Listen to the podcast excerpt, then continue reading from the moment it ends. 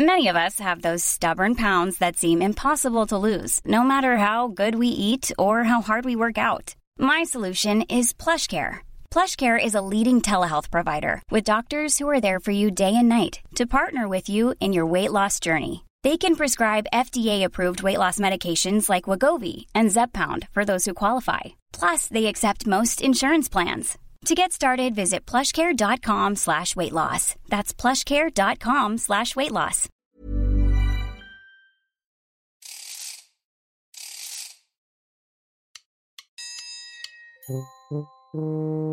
A ver, Mindfactors, estad muy atentos a esto, ¿vale? Porque tenemos que avisar, Espinosa. Sí. Esto es una segunda parte. ¿Sí? Siempre lo explicamos, ¿no? ¿Seguro? Sí, o sea, que antes, que, a- que antes de escuchar la segunda parte hay que escuchar la primera parte. ¿Pero esto es la segunda parte seguro?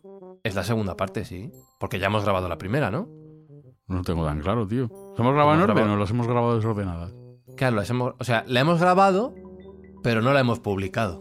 No, amigo. Pues entonces, Eso quiere, entonces no es una busquéis segunda, la primera es una segunda Claro, primera. primera parte. Claro. Entonces no busquéis la primera porque no la vais a encontrar. Claro. Escuchad ahora la segunda y la semana que viene sacamos la primera. Si os portáis bien. Si, o, o si no hay tercera parte. Igual hay tercera. O po- podemos, a lo mejor ponemos la tercera primero, luego la primera, luego la segunda. O la segunda, la primera, la tercera. ¿Os a estar tres semanas Que no sabéis nada. locos? Esto no lo ha hecho sabéis. ningún programa y por algo No. será. Efectivamente. Buscamos los límites de la ciencia, el futuro de la tecnología, el alcance de la mente humana. Esto es Mindfacts. Bienvenidos a Mindfax, donde cada semana buscamos los límites de la ciencia, de la tecnología y de la innovación absurda.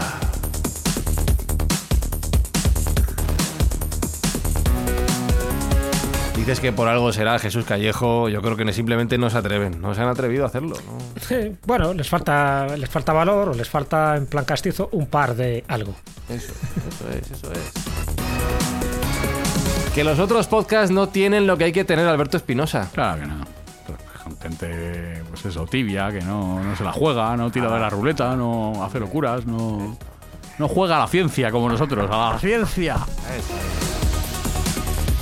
A la ciencia de fastidiar a los oyentes, Sergio Cordero, eso es lo que nos distingue. En efecto, la ignorancia es muy atrevida y de ignorancia vamos sobrados, con lo cual nosotros vamos para adelante con todo. No nos importa putear a nuestro propio oyente o lo que, o lo que sea necesario. Pero mientras puteamos a unos, ayudamos a otros. Oye, Efectivamente, a base de putear a unos, beneficiamos a otros. Ya sabéis que en esta fase de la temporada cada escucha de nuestros oyentes y todas estas payasadas que hacemos van destinadas a recaudar fondos para comprar juguetes para aquellos niños más necesitados en las fechas navideñas. O sea que gracias a vosotros esos niños van a tener juguetes.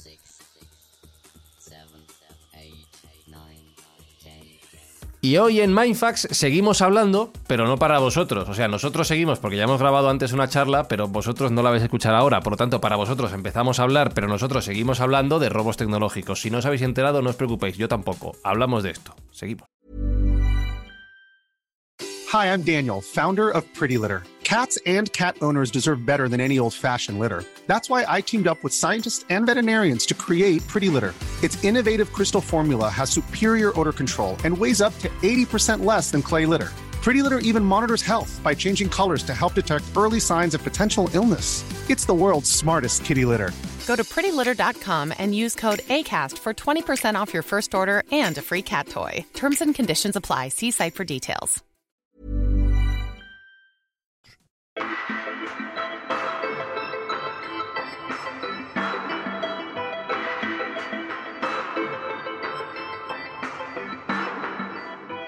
Eh, por, poneros en situación, en contexto de lo que no habéis oído todavía, en la primera parte, no primera parte del programa, hablamos pues eh, del gladius, del trireme romano, de la seda y la porcelana chinas, del cristal de Murano, el whisky escocés y la oveja merina.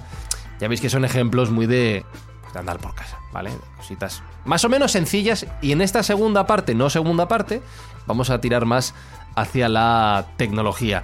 Yo espero que se haya entendido un poco esto. Bueno, si no da igual. Sí, yo creo que sí. Está, Está bien. Si Jesús no, a Callejo. aprender. Thomas Alva Edison, ¿un gran inventor o no? Sí, sin ninguna duda. yo creo que está reconocido como uno de los mejores y mayores inventores de toda la historia de la humanidad. Solo hay que ver sus patentes. Se le atribuyen 1093 patentes, ¿de acuerdo? Es verdad, y aquí está esa parte oscura, más sombría dentro de la biografía de, de Edison, que muchas parece que ya eran ideas que estaban allí y que formaban parte o bien de sus empleados, porque él evidentemente trabajaba con multitud de empleados, o bien de patentes anteriores que por alguna razón no habían sido eh, patentadas, nunca mejor dicho, es decir, no habían sido inscritas en el registro de patentes o había caducado, había vencido la patente. Entonces, bueno, pues él se las apropiaba, no solo él, sino más, más gente de aquella época, ¿no? Aquí el más listo es el que, el, que comía el que comía tres veces al día. Y en el caso de Edison, aparte que tuvo muchísima resonancia pública, era un tío muy mediático, es verdad que dio muchísimo dinero a Estados Unidos, en su empresa, eh, la que tenía situada en Melo Park, en Nueva Jersey, trabajaba muchísima gente, pero él se empeñó en varias cosas, ¿no? Una de las, una de las cosas que se empeñó es que la corriente continua fuera la, la que se tenía que implantar, no solo en Estados Unidos, sino en el resto del mundo, a diferencia de la corriente alterna, que era la que defendía Tesla.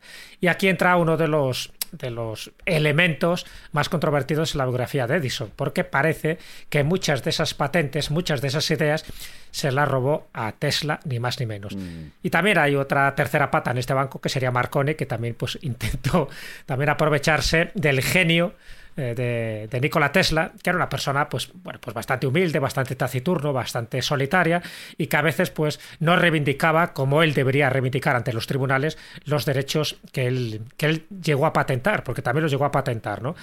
Y hay varias cosas. Entonces, a ver, hay varios inventos que, se que están atribuidos a, a, Edison y uno de ellos, yo creo si empezamos por ahí, sería la bombilla, ¿no? La bombilla eléctrica, la bombilla incandescente, esa bombilla que él crea con un filamento de carbono en su interior, que duraba unas 40 horas, que no estaba nada mal para aquella época, y que se inventa o se patenta oficialmente en 1880.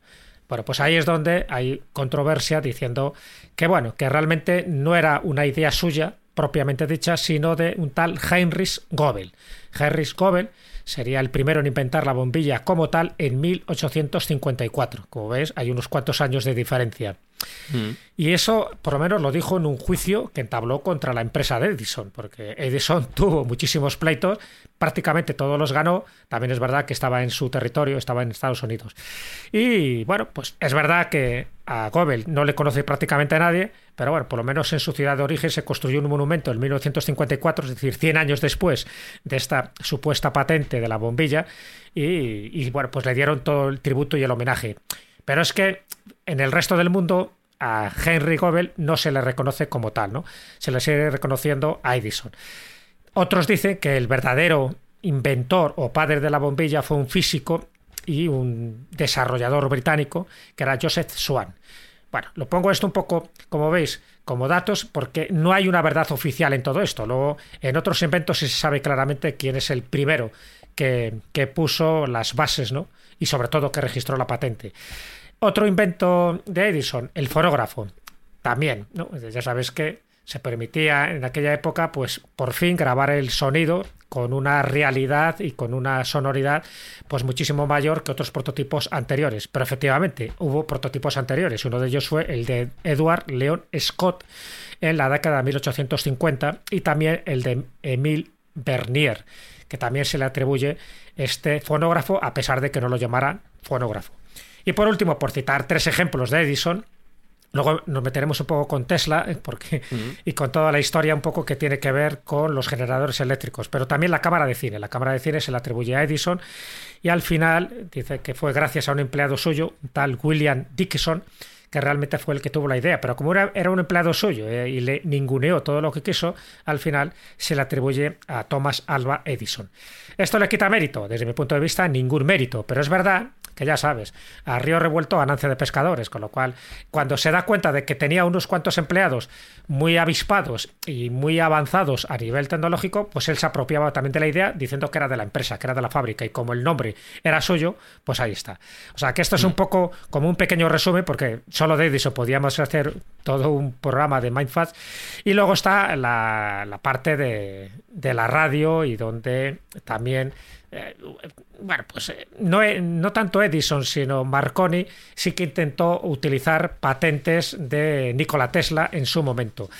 Y la otra, por decirlo ya de una forma rápida, sería lo del diseño del generador eléctrico. Ya, por entonces, la, gran batalla de las corrientes, como se llamaba, que era la corriente continua, la corriente alterna, ACDC, que por cierto, un grupo de rock tiene ese nombre, y viene de ahí, ¿verdad, ¿verdad Espi? Sí, señor. De ahí viene. de ahí. Viene precisamente de, de, esa controversia que hubo con el AC y DC pues eh, hay una anécdota muy curiosa para que veáis también cómo Tesla luego participa un poco en todos los tinglados que hubo en su época, a su pesar, a su pesar. Y es que Edison contrata a Nikola Tesla, él trabaja en 1882 para, para Edison, es uno de sus ingenieros, un ingeniero muy cualificado, y le ofrece 50.000 dólares si traía un prototipo de un diseño de generador eléctrico que supliera los problemas que estaba generando la corriente continua. Y Tesla lo hace, termina su trabajo en tiempo y forma y reclama su pago. Esos 50.000 dólares que, os podéis imaginar que por entonces Tesla, que tenía una mano delante y otra mano detrás, le hubiera venido fenomenal para su vida. ¿Y qué es lo que le contesta Edison a sabiendas del éxito que tuvo Tesla? Le dijo, mi querido amigo Tesla, no entiendes nuestro humor americano y no le dio ni un duro, en este caso, ni un dólar. ¡Oh, qué cacho broma, tonto! ¡Qué sinvergüenza! bueno, entonces un poco para que veáis, lo cuento como anécdota para que veáis un poco el carácter de Edison. Era un tío pues bastante fatuo, bastante egocéntrico, muy sabio, muy listo, pero evidentemente muy, con muy poca empatía por la gente que trabajaba para él y sobre todo por aquellos que tenían un cociente intelectual muchísimo mayor. Así que ahí un poco queda la, la idea. Se sabe que pirateó varias patentes de Tesla, pero es que lo mismo hizo Marconi, porque por lo menos se sabe que 17 patentes de Marconi estaban basadas y más y menos que en proyectos y prototipos de Tesla. El pobre Tesla se las lleva todas, ¿eh? Es el, robado en este caso. Pues podemos hablar de robo con todas las letras, por lo que estás contando. Es de mis personajes favoritos de la historia. Sí, para mí también, para mí también, porque es verdad que tenía una mente privilegiada y bueno, pues así fue. De hecho, poco como pequeño mérito que se le puede atribuir, por lo menos de reconocimiento popular, me refiero a Tesla, es en, relación a la radio. ¿Sabes? La radio tiene distintos padres. Uno sería Marconi, que es el oficial, eh, bueno, o era el oficial. Es verdad que lo patenta y sobre todo lo comercializa en 1897. La radio era esa transmisión sin hilos de la voz. No, estamos hablando del telégrafo, no estamos hablando de datos, sino de la voz. Entonces se le atribuye a Marconi, pero es que los rusos dicen que fue Alexander Popov y los españoles decimos que fue Julio Cervera, porque eh, se le atribuyó una patente por lo menos 11 años antes que, Marconi. Es la tesis de Ángel Faust, un profesor de la Universidad de Navarra. Pero Tesla, Tesla, y aquí lo importante, sí que tenía ya esas patentes anteriormente a Cervera, a Marconi y a Alexander Popov. Y el reconocimiento oficial que os estaba haciendo mención es el de la Corte Suprema de Estados Unidos, que reconoció su patente por fin en 1943. Y cuando digo lo reconoció es porque Edison, pues lógicamente, siguiendo su, su esquema mental y su esquema jurídico, pues le demandó a Tesla. Entonces, por entonces, a Tesla no, no, le dieron la razón, pero en 1943 eh, el gran alto tribunal supremo de Estados Unidos tuvo que reconocer que la patente de Tesla fue anterior. No sirvió de mucho porque Tesla moría en ese año, o sea, con lo cual tampoco tuvo ningún reconocimiento económico ni social, pero por lo menos a nivel jurídico sí que se demostró que claramente la patente de la radio, de la radio, fue anterior. Otra cosa es que luego se hicieran pruebas. Quisiera la primera prueba, es verdad que la hace Marconi en 1897, la primera transmisión, por decirlo así, y es verdad que Julio Cervera, por ejemplo, hace también una transmisión con voz humana, sin hilos, sin hilos, desde Javia e Ibiza en el año 1902. Por lo tanto, Tesla nunca llegó a ponerlo en práctica, pero la patente, desde un punto de vista cronológico, es anterior a todos estos que acabo de citar. Bueno, hay que decir que además era un genio eh, universal que al menos su nombre va a quedar o por lo menos permanentemente en nuestra historia debido a Elon Musk y a, Sí. a cómo él nombró a su marca de coches. Por lo menos su nombre no va a quedar en el olvido. Es un reconocimiento tardío, pero bueno, la sociedad al menos cuando alguien ve un coche eh, eléctrico por la calle va a pensar de dónde viene ese nombre y, y va a poder investigar quién fue ese gran hombre que fue Nikola Tesla. De hecho, Mindfactors, os recuerdo que tenemos un episodio que se llama Tesla versus Mr. Tesla, en el que hablamos del perfil tanto del gran inventor como de Elon Musk y la relación entre ambos, ambas, ambos nombres, ambas marcas, ambos conceptos y ambas maneras de, de pensarlo. Podéis buscar Tesla versus Mr. Tesla. Y ahora que haces referencia a los coches, Sergio, uno de los puntos que tú nos quieres traer, luego hablaremos de un gran, gran robo de verdad que ha pasado a la historia, pero el gran robo de los Volvo, que pasó con Sí. la marca de coches, entiendo. Sí, sí, sí, sí. Bueno, esto es un incidente diplomático que mm, se lleva arrastrando, y digo se lleva arrastrando porque no se ha resuelto, desde los años 70. En esa época, bueno, pues eh, las potencias económicas mundiales intentaban buscar nuevos mercados para ampliar su base de clientes y alguien en Suecia debió pensar que era una idea excelente ofertar productos a Corea del Norte.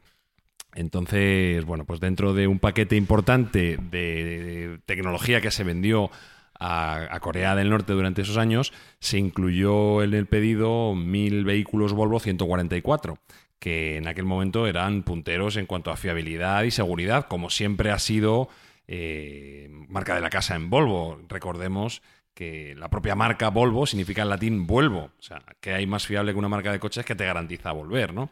Bueno, pues eh, en aquel momento alguien, le alguien pensó que era buena idea vender estos mil vehículos de alta gama en su momento a Corea del Norte.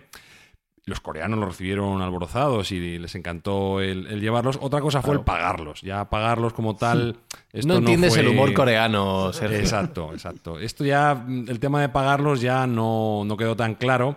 Y bueno, no, no solo no se pagaron en- contra la entrega, es que llevan desde que se entregaron todos los años. La empresa manda la factura y todos los años sistemáticamente es ignorada completamente. Qué gracioso Pero un es que- coreano haciéndose el sueco con los suecos, ¿eh? pero es que, lo, pero es que lo curioso, lo curioso del tema es que eh, los vehículos siguen funcionando y están Factura, ¿qué todavía en factura, las, no? están en las calles de Pyongyang. Hay muchos periodistas que han acudido Oh. a Corea del Norte y se han sorprendido cuando alguna vez han pedido un taxi y les ha recogido un Volvo 144 de, de este lote. Entonces, eh, todavía con, algunos con más de medio millón de kilómetros están funcionando. Joder. Incluso algún... Salieron buenos.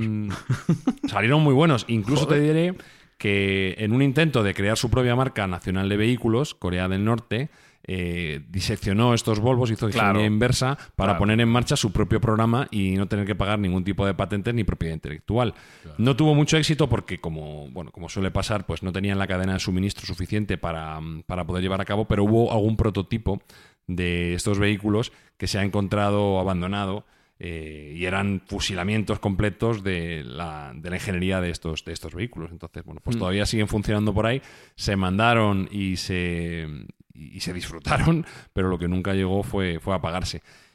Como, bueno, como muestra de humor, los propios, eh, tanto el gobierno sueco como la propia marca, de cuando en cuando pues, publica algún post en, humorístico en su propia cuenta de Twitter haciendo mención a, a este incidente, entre comillas, que, que se ha convertido en una anécdota interesante de relaciones internacionales realmente, ¿no? Y, y las relaciones comerciales fallidas, básicamente. Entonces, bueno, pues también se, se pone como ejemplo en algunas universidades cuando se trata el comercio internacional de las dificultades de hacer negocios con determinados regímenes, ¿no? Que, que, bueno, pues no, no todo es, no es solo todo lo que reluce y que en su momento la venta de mil Volvos a Corea del Norte para el departamento comercial, pues debió ser un hito y alguien estuvo a punto de ascender.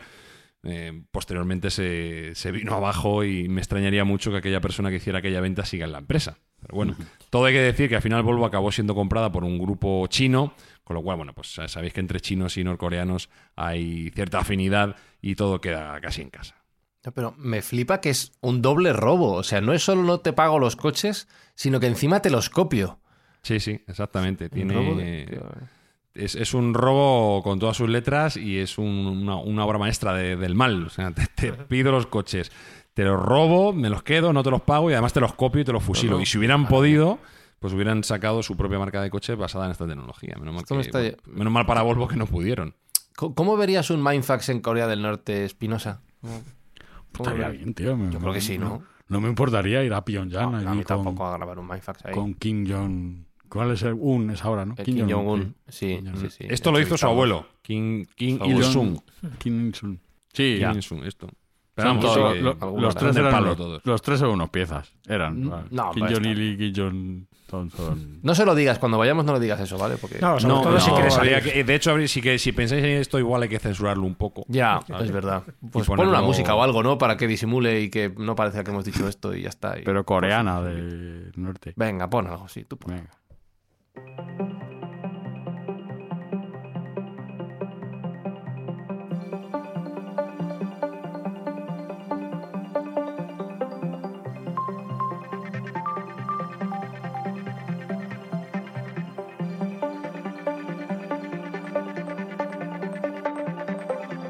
Pues hablando de robos tecnológicos, de robos de conocimiento, creo que este va a ser el gran caso de esta serie de episodios dedicada al tema en Mindfax. Porque además está ahora muy candente con la película de, de Nolan, Espi. El proyecto Ah, Manhattan. por eso. No la he- uno no de los visto todavía. Claro, uno, seguramente Sergio Jesús, de los grandes casos históricos de, voy a decir, transferencia de conocimiento a nivel internacional. Ya vosotros nos contáis si fue robo o no. Pero creo que es uno de los grandes ejemplos que podríamos traer al programa, ¿no? Bien, yo creo que has traído a colación el buen ejemplo de la película Oppenheimer, donde se ve o se, se dibuja en cierto modo en el aire, porque tampoco se habla abiertamente, imagino que también por falta de tiempo, de, esa, de ese robo de tecnología por parte de la Unión Soviética en el proyecto Manhattan. Y sí, sí, parece ser los eh, hechos históricos apuntan a que, tal robo sucedió. Eh, recordemos que el proyecto Manhattan fue el proyecto de investigación de las primeras bombas atómicas en la Segunda Guerra Mundial, eh, que fue llevado a los Álamos por parte de Estados Unidos con un grupo selecto de científicos de varias nacionalidades, algunos americanos, pero otros también de fuera. Y dentro de esas nacionalidades, pues parece ser que se les coló algún, algún miembro de, de la pujante Unión Soviética.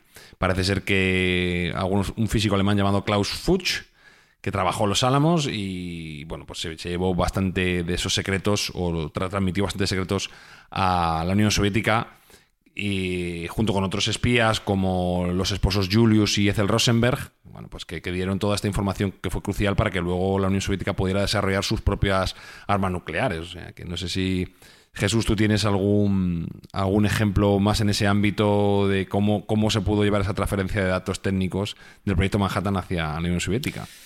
No, un poco lo que tú acabas de comentar, ten en cuenta que a partir de ese momento empieza lo que es la Guerra Fría, ¿no? También, una vez que termina la, Segunda Guerra Mundial, y a partir de ahí los, los espías y contraespías empezó a ser como algo muy, habitual, y sobre todo por el proyecto eh, Paperclip, Paperclip, que era cuando se empiezan a utilizar todos los, en fin, todos los científicos de, Alemania con todos los secretos que eso conllevaba, incluso también pues transferencia de conocimientos nucleares por parte también de los soviéticos y de Estados Unidos. Es decir, desde, desde esa época empezó a haber muchísima, muchísima controversia y sobre todo todo el mundo se espiaba a todo el mundo.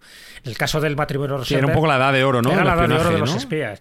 Hecho, Rosenberg parece que se- luego se demostró que no fueron tales espías, a pesar de que se les ejecutó como tal. Es decir, que al final se les acusó sin las pruebas necesarias, por lo menos eh, de la gravedad que ellos, que ellos esgrimían. Con lo cual se cometieron demasiadas estupideces, demasiadas burradas, y sobre todo siempre alrededor de esto, ¿no? De, de la copia, de la, del pirateo y del robo directamente de este tipo de material que era, pues eso, muy sensible, ¿no? Esto tiene, además ya lo comentábamos una vez también, ¿no? A partir de 1947, a partir de, de incluso del incidente Roswell, es cuando empieza a haber muchísimas patentes que Estados Unidos toma bueno, pues toma la delantera ¿no? al resto del mundo y sobre todo al resto de Europa en cuestiones pues como distintos eh, electrodos o incluso un tipo ¿no? también de radio muy sofisticada. eh, eh, se descubre, por ejemplo, muchos elementos de la tabla periódica de, de Mendeleev, muchas de esas cosas que todo tenía que ver con quién era el primero que daba dos veces en el clavo. Y el primero que daba dos veces en el clavo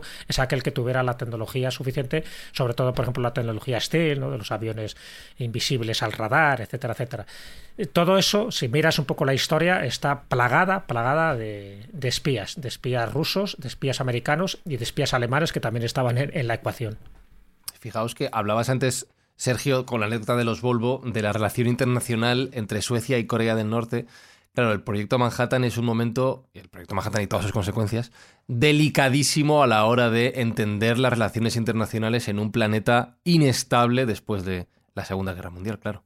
Bueno, marcó una época, ¿no? En la Guerra Fría y marcó la segunda parte del siglo XX en toda su extensión. Incluso está marcando el día de hoy porque, bueno, ya aunque la política de bloques ha cambiado, ya no hay esos dos actores preponderantes, al menos uno de ellos no es tan preponderante como es la Unión Soviética pero desde luego todos estuvimos sometidos durante esa segunda mitad del siglo XX a los vaivenes de las relaciones entre Estados Unidos y la Unión Soviética. Mm. Y curiosamente, si no hubiera habido esa fuga de información, esa fuga de conocimiento de la tecnología nuclear desde Estados Unidos hacia la Unión Soviética, quizá el mundo hubiera sido otro, el mundo hubiera sido distinto, porque uno de los bloques hubiera impuesto probablemente su ley y su voluntad eh, por encima de los otros, porque el tener la capacidad nuclear eh, pues daba una ventaja, como pudimos ver en, el fin de la Segunda Guerra Mundial, eh, al respecto de las explosiones en Hiroshima y Nagasaki, que era incontestable. ¿no? Entonces, bueno, ese equilibrio de poder vía espionaje en el proyecto Manhattan, pues cambió completamente la historia del siglo XX. Hmm. Creo que al proyecto Manhattan le podemos dedicar un buen episodio de Mindfax, de la escoula de la brújula también. Eh, lo, vamos a dejar aquí en este, en este programa, más, más allá de la, de la reseña, pero me gusta que hayas hecho la referencia a los bloques, porque ya creo que nos vamos a venir mucho a las cercanías del siglo XXI. Vamos a hablar de, China, de la actual China. En la primera parte, no primera parte, hablamos de la antigua China, porque claro, no habéis escuchado. Bueno, ya lo escucharéis alguna semana de estas. Pero antes de ir a China, me llama la atención, y en un momento candente en las relaciones entre Occidente y toda la parte asiática, pero no del Extremo Oriente, sino de la parte más relacionada con el mundo árabe. ¿Qué tiene que ver Irak con la Play 3. Toma. Es el titular que nos ha dejado Sergio. Esta es una historia bastante curiosa, es una historia bastante curiosa. Eh, parece ser que tiene algún trasfondo de verosimilitud. Es cierto que no está probado del todo, no hay una evidencia clara al respecto, pero sí, sí que hay algunos indicios de que esta historia pudo, pudo ser cierta. Vamos a ver, esto se, eh, se, se impone en el trasfondo de las sanciones que Estados Unidos acometió contra Irak, contra el régimen de Saddam Hussein en el momento post invasión de Kuwait. Estamos hablando de los años 90 en adelante. Si bien es cierto que la Play es de la década de los 2000, la Play 3, la PlayStation 3, que no olvidemos que es una máquina de videojuegos creada por Sony, eh, de la cual ya hemos hablado también en algún, en algún Mindfax. Eh, pero bueno, por recordar, pues era una máquina muy potente en su momento, que se hace con un procesador rupturista, eh, distinto a lo que se estaba haciendo, porque podía valer como el procesador podía valer como consola de videojuegos, pero podía valer también como ordenador, digamos, más convencional, como un PC. Era muy potente, claro. Sí, era una CPU que podía interpretar el lenguaje Unix y el Linux. Eh, es un procesador que se creó entre Sony, IBM y Motorola. El procesador se llamaba Cell y tenía la, la, peculiaridad de que no solo valía para ejecutar videojuegos, sino que podría correr sistemas operativos completos. Entonces, como digo, eh, una de las tendencias eh, americanas para con sus enemigos, por así decirlo, es a realizarles bloqueos tecnológicos y luego hablaremos más en profundidad de ello y cómo está afectando eso a la economía global hoy en día. Pero en aquel momento, pues se embargó a Irak la capacidad de importar tecnología y mucho más de importar cualquier tecnología que fuera susceptible de desarrollar un programa armamentístico y mucho más si fuera nuclear. Entonces, las cabezas pensantes del régimen de Irak en aquel momento pensaron que una buena forma de evadir ese embargo tecnológico era comprando eh, cientos de consolas PlayStation 3, haciendo lo que llaman los técnicos un clúster, es decir, ponerlas en paralelo, corriendo en paralelo, de tal modo que creaban un superordenador a través de estas consolas. Se sabe que el proyecto es viable porque ah, hubo, de hecho, un proyecto paralelo por parte de la Armada Americana que llegó a crear lo que llaman el Condor Cluster, es decir, un superordenador basado en esta tecnología de PlayStation 3 en serie. Y se sabe que Irak hizo una compra masiva de consolas de este ámbito que en su momento cuando digo masiva estamos hablando de unos cuantos cientos o incluso algunos pocos miles. Pero claro, eso no llamaba la atención, no despertaba hmm. el interés ni, ni ponía la alarma roja de un embargo tecnológico. Y sí que apuntan, hay diferentes estudios y diferentes ámbitos que apuntan a que Irak pudo estar planteando hacer un superordenador de carácter militar con el uso de estas consolas que en principio estaban basadas pues exclusivamente pensadas para, para jugar en casa. Entonces, bueno, pues es una, una forma de robo tecnológico interesante, un poco distinto y un, un uso de la tecnología con pensamiento lateral, ¿no? En lugar de matar muñecos en la consola, pues ma- matar soldados americanos utilizando esas mismas consolas. Yo me estoy imaginando a Saddam Hussein y a todo su eh, ejército echándose unas partiditas ahí. Al Fortnite. Claro, sí, al Minecraft, ¿no? Haciendo ahí un... O al Call of Al Duty, ya que al Call- decías. al Call of Duty, al Call of Sí, Duty. sí, un poquito saliendo ahí.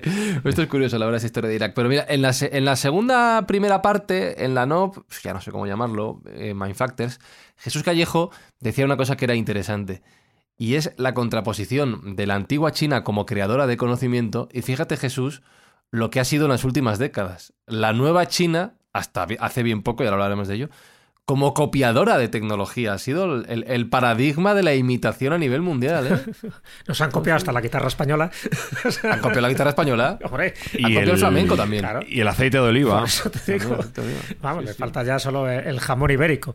Pero sí, ti- tienen esa capacidad, pero bueno, China y, y Taiwán, pues en ese sentido son muy pioneros en, bueno, no sé si copiarlo o a veces también mejorarlo, porque ya sabes que la copia eh, como tal no, no es delito, lo que es delito es el plagio, es decir, cuando realmente te has apropiado de unos proyectos, de unos planos, de unos prototipos o de unas patentes que no son tuyas. Pero en el caso es verdad que China tiene esa capacidad tecnológica que es lo que le ha caracterizado, igual que también pasa con las dos Coreas, ¿no? Que no sé, ¿no? para que el mundo asiático, pues por sus capacidades intelectuales están como mucho más duchos en este tipo de, de tecnologías que, por ejemplo, pues eh, que ocurre en otros lugares de Europa, ya no te digo de África, que los pobrecillos pues sí que les falta también todo ese desarrollo tecnológico, a veces también eh, deliberadamente, deliberadamente dejado de lado para que África no prospere, que eso es otra de las historias dentro del mundo de la conspiración, como África siempre se la ha dejado ahí un poco marginado a estos niveles ¿no? de tecnología para que sean ellos siempre deficitarios de de la tecnología. Solo sí que se utiliza para materias primas, por ejemplo, ¿no? Para recoger el colta, para recoger Mm, otro sí, tipo sí, de sí. materiales y tal, pero no para que se desarrolle ahí.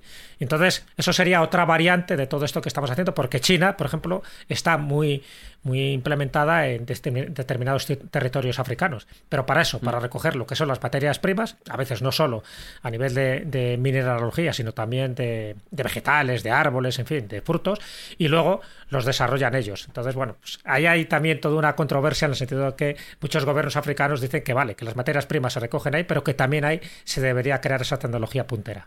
Y fijaos que en esta cuestión Jesús ha mencionado un tema que ha sido candente en los últimos años, en los últimos meses especialmente, que es la relación y la diferencia entre China y Taiwán, que unos quieren ser lo mismo, otros no. Pero desde el punto de vista del desarrollo de la tecnología y de la copia del conocimiento, Sergio, ¿es el mismo ejemplo el de China y el de Taiwán? ¿Hablamos del mismo caso?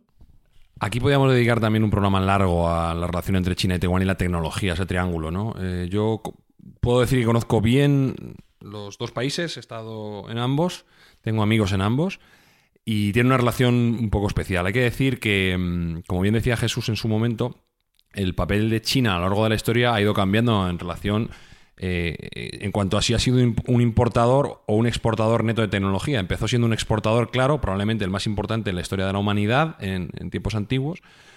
Luego, eh, en el siglo XX ha sido un copiador barra ladrón de tecnología de otros, eh, clarísimamente, y ahora en el siglo XXI está volviendo a ser un exportador neto, ¿no? Está creando más conocimiento y más valor en la tecnología que muchos otros países, aunque a nosotros en la sociedad occidental quizá no nos llegue. Pero en concretamente la relación de China y Taiwán, por poner un preámbulo histórico muy breve, ya sabéis que mm, al final de la guerra civil china, los nacionalistas de Chiang Kai-shek huyen a la isla de Taiwán y por eso China declara que es un territorio que, le pertenece y de ahí esas tensiones tan potentes, incluso militares, que se están llevando a cabo en los últimos años por parte de China, esas presiones en las cuales se quiere apropiar de nuevo de ese territorio, a lo cual en principio los taiwaneses se oponen. Y digo en principio porque cada vez hay más gente en Taiwán que sí que quiere volver a ser a unificarse con, con China. Es un problema político que, que se resolverá en los próximos años. Ya sabemos que China no tiene, eh, no tiene prisa, tiene paciencia, es un imperio de 3.000 años y, y no, no va a precipitar los acontecimientos, pero tiene el objetivo claro en recuperar Taiwán. ¿Y por qué? Porque Taiwán ha sido durante finales del siglo XX y principios del siglo XXI un repositorio tecnológico brutal, uno, uno de los países más importantes a nivel de desarrollo económico y tecnológico. Concretamente tiene una industria de microchip muy muy potente y quizá eso sea lo que le esté salvando dentro de ese apetito por recuperarlo por parte de la China continental. Porque en el caso de que China reunificase Taiwán y se quedase con las empresas de tecnología mm, que actualmente están allí radicadas, pues daría un salto de gigante en cuanto a la capacidad tecnológica que tiene y eso los Estados Unidos no lo puede permitir. Por eso Estados Unidos apoya militarmente a Taiwán y no consiente a día de hoy que China se la apropie.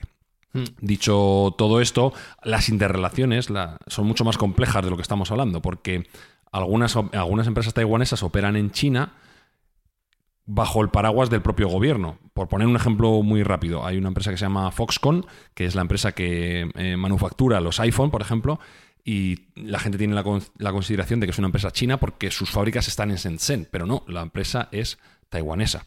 Aunque trabaja codo con codo con el gobierno chino, la empresa es taiwanesa. Por eso digo que las, las relaciones de tecnología entre China y Taiwán son bastante complejas y están lejos de, ser pacíficas.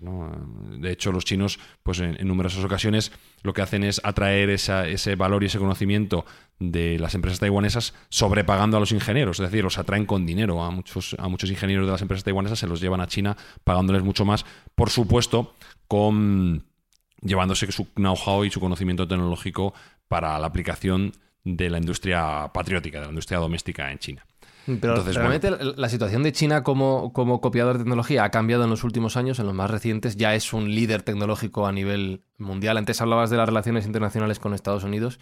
Y ahí tenemos los choques que ha habido, las reticencias de Estados Unidos a dejar que China entre en ciertos eh, jardines vedados que hasta ese momento no interesaban, o siguen sin interesar a los americanos, claro. Sí, definitivamente Estados Unidos además tiene un, papel curioso. Eh, yo, eh, documentándome para este podcast, ha caído en mis manos un libro que se llama Trade Secrets, ¿no? Secretos del Comercio, de Doron Benatar en el cual pone en solfa un poco el papel de Estados Unidos. Lo que viene a decir es que Estados Unidos, que parece que es el bueno de la película, todo lo contrario, es un país que ha copiado, que ha espiado y que ha robado tecnología a lo largo de su historia. Incluso los padres fundadores de la patria los pone a caer de un burro de ladrones para arriba. Entonces, bueno, es, como mínimo curioso, pero bueno, ciertamente en términos actuales, Estados Unidos tiene eh, dentro de esa política de sanciones eh, que ya hemos visto y hemos comentado antes en Irak, pues tiene también impuesta una serie de embargos tecnológicos y de sanciones a China para concretamente que el ámbito de la inteligencia artificial, que se considera que va a ser uno de los campos de mayor trascendencia dentro de la capacidad económica e incluso militar en los próximos años, para que China esté alejada lo máximo posible de, de esa capacidad de desarrollar que sí que tienen los americanos a día de hoy. Y así se hizo durante el año pasado y se impusieron una serie de condiciones durísimas y de embargos tecnológicos en el ámbito de que no pudieran obtener algunas máquinas que son necesarias para la, para la, creación de chips, eh, prohibiendo también algunas empresas, como por ejemplo Nvidia, que hemos hablado muchas veces de ella, que es puntera en el sector de inteligencia artificial, vender sus chips más potentes a China. Y bueno, intentando un poco poner puertas al campo eh, porque ahora veremos que no ha tenido excesivo éxito. En realidad, eh, todos estos esfuerzos se han visto mm, rodeados por la capacidad que tiene China de crear tecnología y uno de los ejemplos más claros, pues lo podemos ver sin ir más lejos, en la tecnología de telefonía móvil. Eh, la empresa más importante de China, que todo el mundo conocerá a nivel de telefonía, es Huawei. Huawei es un conglomerado grandísimo que además, curiosamente, eh, se supone que es privado, se supone que es una cooperativa, se supone que, las acciones están en manos de sus trabajadores. Es una cooperativa, qué bonito. es otra o más compleja. Sí, es una cooperativa. Teóricamente es una cooperativa. La realidad yo creo que es un poco más compleja que todo eso y creo que, el es Estado... gobierno chino. Sí, el Estado chino está, no me digas. involucrado de otro modo. ¡Sorpresa! Sí. Entonces, bueno, pues eh, a, Huawei se le ha intentado orillar por parte de Estados Unidos y, se le ha intentado vetar el acceso a la capacidad tecnológica más puntera para que, mm, bueno, pues no, pudieran ser una amenaza en el ámbito de la inteligencia artificial, incluso en un ámbito proteccionista de sus, propios, de sus propias empresas, como puede ser Apple y algunas otras, y no ha salido bien. No ha salido bien porque en octubre de este año Huawei saca un dispositivo que se llama el Mate Pro 60, en el cual hace un despliegue de tecnología que se pensaba que era imposible para un país que no tenía acceso a ese tipo de recursos eh, y lo han vuelto a hacer. Han vuelto a, sobrepasar las expectativas. Tienen uno- unos microprocesadores, que en este caso se llaman los Kirin 9000, que han, bueno, pues, eh, han, dejado boquiabiertos a todos los técnicos que controlan de este tipo de industria porque utilizando tecnología doméstica, han sido capaces de crear un procesador de 7 nanómetros, que bueno, la tecnología más puntera es de 3 a día de hoy, pero 7 nanómetros, para que nos hagamos una idea, son los microchips que se utilizaban el año pasado. O sea, digamos que van con un año de desventaja. Un año en tecnología es mucho, pero si aplicas el ingente capacidad, la ingente capacidad económica y de talento que tiene China, puede ser muy poco. Con lo cual, eh, ya están aquí y van a ser capaces de desarrollar microchips tan potentes como los americanos o como los taiwaneses o como los holandeses. Recordemos que la empresa más importante del mundo de litografía profunda en el ámbito de microprocesadores es ASML, que es una empresa de Países Bajos, de- es europea, de las pocas empresas que quedan europeas punteras en el mundo de la tecnología que también estaba, tenía prohibiciones para vender a China. Sin embargo, eh, con tecnología doméstica, como digo, ellos con artes que se supone no han sido de las más legítimas porque han contratado a mucho personal que ha salido de estas empresas y se, han llevado- se los han llevado a China sobrepagando, como digo, como he dicho antes, precios ilógicos para contratar a ingenieros, pues han sido capaces de recopilar este conocimiento, este know-how, y a día de hoy son ya capaces de utilizar y de realizar esta, estos microprocesadores que les ponen casi eh, codo con codo con los americanos, con los japoneses y con los taiwaneses. Entonces, bueno, pues las sanciones que se han realizado en el ámbito tecnológico no han tenido mucha, mucha eficacia y mediante el robo de tecnología o el premio de tecnología o la transferencia de conocimiento tecnológico, China ha sido capaz de sobreponerse a, a estas, a estas sanciones que los americanos han querido imponer para salvaguardar su posición. Con lo cual, bueno, pues nos encontramos de nuevo que sigue siendo vigente el ámbito del robo de, de propiedad intelectual y de tecnología, eh, una vez más, para poder ser punteros en, en el ámbito de la inteligencia artificial con las componentes derivadas que tiene, que bueno, pues no es el objeto del programa hoy, pero podríamos desarrollar más adelante, eh, y su aplicación tanto en la obtención de datos, que es un yacimiento brutal para la economía y para la tecnología actual, como eh, su posterior desarrollo en el ámbito militar. El más tonto hace relojes. Ya habéis visto cómo todo avanza. Hay una competición que además influye mucho, como estamos diciendo, en las relaciones internacionales. Y Jesús, nos hemos dejado un montón de ejemplos fuera, ya por falta de tiempo. Hemos hecho dos programas, pero bien podíamos haber hecho tres. ¿Cuál nos hemos dejado fuera que tengas ahí en la lista? en Mm? Bueno, eh, por ejemplo, el telescopio, por ejemplo, el teléfono, también siempre Ujú. se habla mucho de eso. Se- el cálculo infinitesimal también se atribuye a dos grandes genios, ¿no? ¿Quién fue primero? Incluso se podría hablar del Monopoly, de la televisión, en fin, de muchos de estos inventos, incluso fuera de la tecnología, también lo que ocurrió con los, los tulipanes, la tulipomanía ¿no? en Holanda en el siglo XVII. Es decir, robo tras robo, sencillamente para intentar mejorar o bien tu capacidad económica o bien tu capacidad tecnológica. Y este tipo de inventos, sobre todo pues lo que es el telescopio, lo que es eh, el televisor o lo que puede ser el teléfono, pues aquel que se lo atribuía, pues te puedes imaginar que ganaba créditos y réditos a nivel popular y también a nivel económico. Bueno, pues ahí ha habido siempre mucha controversia, así que algún día lo comentaremos, lo dejaremos ahí en el baúl de los recuerdos. Y por cierto, en, algunos de estos que acabo de citar, España también, siempre como uno de los impulsores, protagonistas y a veces también eh, en la guerra ¿no? sucia de las patentes y de la propiedad intelectual.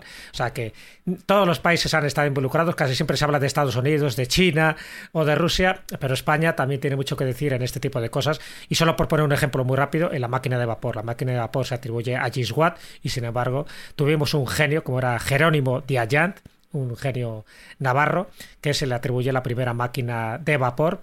¿Para qué? Pues para una de las cosas que se hacían y que eran muy importantes en aquella, en aquella época, que era eliminar el agua que había en las minas. Entonces, para extraerlas hacía falta una máquina de vapor, y esto estamos hablando del año 1609, es decir, más de un siglo antes de que otros se atribuyeran el, el privilegio de haber creado la máquina de vapor. Así que, como este ejemplo, tantos y tantos otros.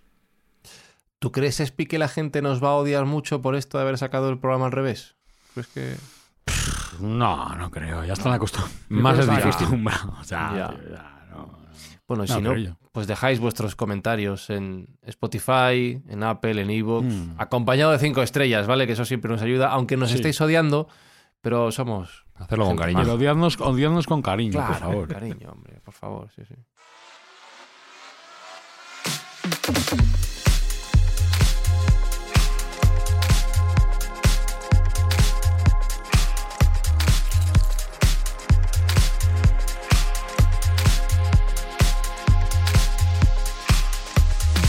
Y la semana que viene más y... Mejor no lo sé, más seguro, Espi. La semana que viene más. Y, ya veremos. ¿Más? Más. Más, sí, más. más. O sea, lo de... Más, sí, más, más. más. Sí, más, más. Que todavía habría dado para tercera parte, Jesús Callejo. Habría dado para, para una tercera y para una cuarta parte, porque todo depende del grado de desarrollo que queramos hacer de cada uno de estos temas, ¿no? Pero efectivamente, eh, para el próximo programa, más Elon más. Este es el nivel, Sergio Cordero. Menos mal que con Mindfax ayudamos a hacer algo bueno porque todo lo demás es claramente prescindible. Sí, es nuestra huella dactilar, es nuestra característica fundamental, la estupidez y la bonanza, ¿no? Querer ayudar a los demás. Y en este ámbito de la temporada lo que estamos haciendo es recaudar fondos para poder regalar a los niños necesitados juguetes en la temporada de Navidad. Gracias a las escuchas de todos los otros oyentes y a las chorradas que decimos aquí, pues eso lo vamos a hacer posible. O sea que eh, estamos contentos en general. Y queridos Mindfactors, nosotros, lo que es volver, volver, nosotros, haciendo programas nuevos, volvemos en 15 días. Pero Mindfax vuelve la semana que viene con la primera parte, pero que nosotros ya lo hemos grabado antes, ¿vale? Entonces ya nos escuchamos de nuevo en 15 días, pero vosotros a nosotros dentro de 7, ¿de acuerdo? Eh, ya no me doy para más. Hasta la quincena que viene. Chao, chao, chao, chao, chao, chao. chao. Mindfacts llega cada semana a tus oídos a través de Spotify, Apple Podcast, Evox, Google Podcast o tu aplicación favorita. Búscanos en redes sociales. Somos Mindfacts. La corriente alterna es una pérdida de tiempo.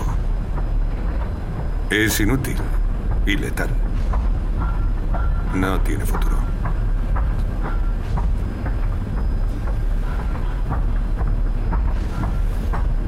Cincuenta mil dólares.